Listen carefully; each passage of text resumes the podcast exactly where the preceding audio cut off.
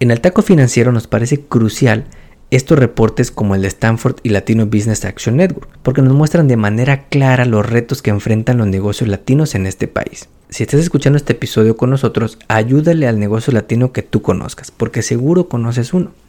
Ve a ese restaurante, compra en esa tienda, háblale a ese plomero, electricista o jardinero, porque gracias a esos negocios de latinos, este país es grande. En el Taco Financiero Podcast hablamos sobre el poder de la educación financiera, economía y finanzas. Analizamos lo que está pasando en la economía y cómo afecta a tu bolsillo para que puedas tomar las mejores decisiones que beneficien a tu economía familiar. Prepárate, porque todo esto y mucho más escucharás solo aquí, en el Taco Financiero Podcast, junto al economista Enrique Castro, el mejor podcast en español sobre economía y finanzas. Bienvenidos. Hoy es lunes 27 de febrero y estamos a punto ya de terminar los primeros dos meses de este año. Que no sé ustedes, pero a nosotros en el taco financiero nos ha sorprendido enormemente. Nos ha hecho valorar lo que tenemos y lo afortunados que somos. Nos ha motivado a echarle muchas ganas para salir adelante. Y esa motivación la comparten millones de emprendedores latinos aquí en Estados Unidos y esta semana te vamos a platicar de un reporte que recientemente publicaron los de Latino Business Action Network con la Universidad de Stanford sobre el estado actual de los emprendedores latinos en Estados Unidos. Después de escuchar este episodio te va a quedar clarísimo por qué los latinos somos el motor que mueve a este país. Antes de comenzar, si no has abierto Spotify recientemente, te podrías llevar una buena sorpresa cortesía de la inteligencia artificial. Y es que recientemente lanzaron la opción de que tengas un DJ completamente personalizado para ti. Usando inteligencia artificial y sus millones de datos que tienen sobre tus gustos musicales, el DJ de Spotify te puede sugerir canciones basadas en tus gustos o en tu estado de ánimo o que te sorprenda con un nuevo rolón que quieras descubrir. Vamos a probarlo para pedirle que nos ponga unas rolas para la carnita asada a ver si es cierto. También antes de comenzar, nos enteramos que pronto podrás monitorear tu glucosa en la sangre tan solo usando tu reloj y le vas a poder decir adiós a los piquetes para medirla con tu sangre. Y es que se reportó que Apple está teniendo buen progreso en una tecnología que mediría la glucosa en tu sangre usando sensores dentro de su famoso reloj, el Apple Watch. Esto podría cambiarle la vida a los más de 537 millones de personas en el mundo que sufren de diabetes. Se estima que durante nuestra vida 40% de las personas en el mundo podrían desarrollar diabetes, pero si eres latino esto es más del 50% de probabilidad. Así que este tipo de tecnologías son importantísimas si se logran desarrollar.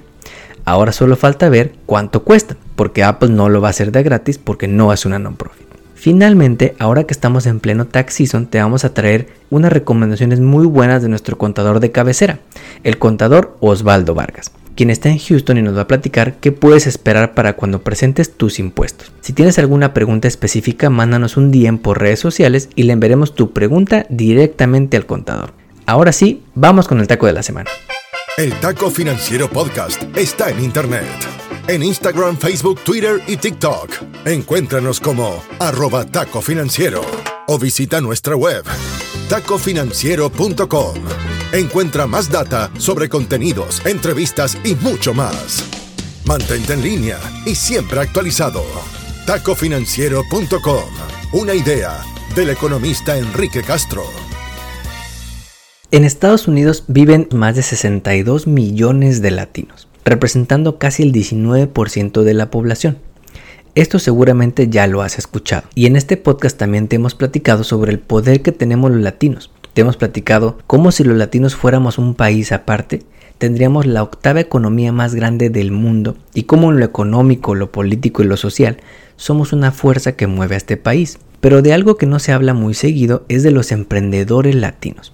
Esos millones de visionarios que dijeron, yo voy a crear una empresa para vender mis productos, mis taquitos en un food truck en Austin, mis veladoras luz y tierra en Dallas, o el restaurante Urban Houston que es muy recomendable, o para ofrecer tus servicios a la comunidad y contratar a más latinos para apoyarnos entre todos.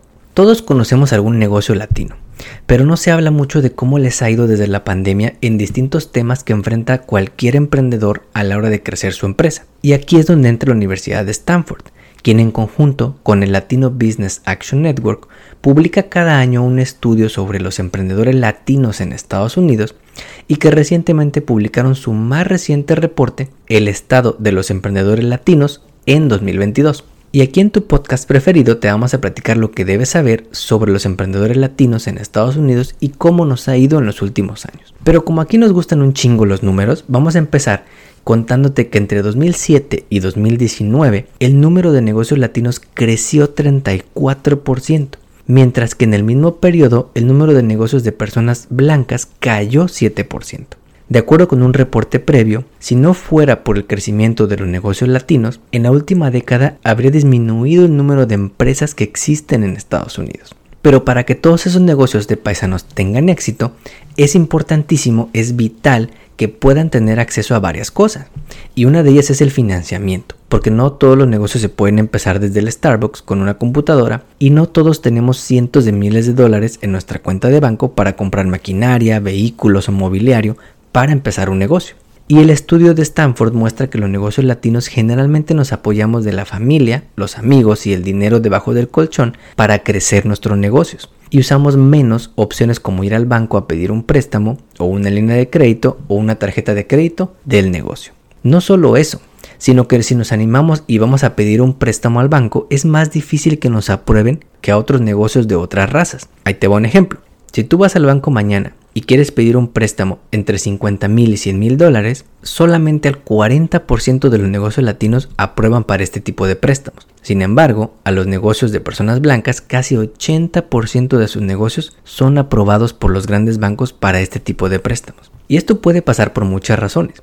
Tal vez los latinos tenemos menos historial, o tal vez nuestro crédito no es tan bueno, o tal vez no nos atienden en español en el banco y no, no nos podemos dar a entender o quizá es simple y pura discriminación. Lo mismo pasa a la hora de trabajar con el gobierno, es decir, participar por contratos para vender productos o proveer servicios al gobierno federal, estatal o municipal. Ahí te da otro dato. El monto promedio de los contratos que recibimos los negocios latinos en contratos con el gobierno es de apenas medio millón de dólares, cuando para negocios blancos es de casi 15 millones de dólares con el gobierno federal y más de 20 con los gobiernos estatales. Nuevamente, esto se debe a varios factores. Puede que los negocios latinos no cumplimos con los requisitos para trabajar con el gobierno, porque muchos latinos inician su empresa con su propio seguro social o con su propio tax ID como un sole proprietor o DBA, en vez de hacer su empresa por separado, que tenga su propio tax ID y su propio historial. Muchos quizá no tenemos las certificaciones adecuadas que nos ayuden a ganar contratos o las licencias. Otros quizá no estamos al corriente con nuestros impuestos y ese es un requisito básico si quieres trabajar con el gobierno. O nuevamente, simple y llana discriminación y compadrazgo con los de siempre. Otro resultado muy interesante de la encuesta de Latino Business Action Network y la Universidad de Stanford es la forma en la que los negocios latinos damos a conocer nuestros negocios a nuestros clientes. Los negocios latinos usamos mucho más canales como redes sociales, flyers, radio y televisión para promocionar nuestros changarros. No sé si te ha pasado, pero cuando ves el noticiero de la noche te aparecen miles de negocios de abogados o de dealers de coches, es algo muy común. Lo que no usamos mucho los negocios latinos y la neta hay que echarle más ganitas es en el word of mouth. Y no debería ser así porque todos podemos y debemos echarnos la mano mutuamente. Todos necesitamos de todos. En el taco financiero nos parece crucial estos reportes como el de Stanford y Latino Business Action Network, porque nos muestran de manera clara los retos que enfrentan los negocios latinos en este país. Y en este podcast además celebramos a los latinos chingones que se avientan a lanzar su negocio con todos los retos que eso implica. Y si no me crees, pregúntale a tu cuate que tiene un negocio. No solo los retos de cualquier negocio, como conseguir financiamiento, contratar gente, hacer un equipo, contabilidad, impuestos, operaciones, pero además retos específicos a nuestra comunidad que muestra este reporte. Si estás escuchando este episodio con nosotros, ayúdale al negocio latino que tú conozcas, porque seguro conoces uno. Ve a ese restaurante, compra en esa tienda, háblale a ese plomero, electricista o jardinero, porque gracias a esos negocios de latinos, este país es grande. Como siempre te agradecemos que compartas este episodio y que nos pongas 5 estrellas en la plataforma de podcast donde nos escuches. Nos ayudas así a llegar a más paisanos.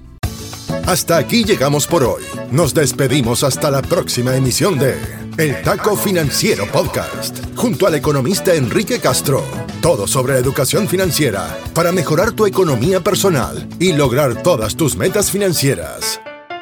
No olvides seguirnos en redes sociales para encontrar más novedades. En Instagram, Facebook, Twitter y TikTok. Encuéntranos como arroba taco financiero o visita nuestra web tacofinanciero.com. Hasta pronto. El podcast que acabas de escuchar, El Taco Financiero, refleja la opinión exclusiva del presentador o sus entrevistados y no representa la opinión de patrocinadores o terceros. El podcast tiene el objetivo exclusivo de informar y no busca promocionar la compra de acciones de empresas en específico. Tampoco es un reporte de investigación y no representa consejo legal o financiero.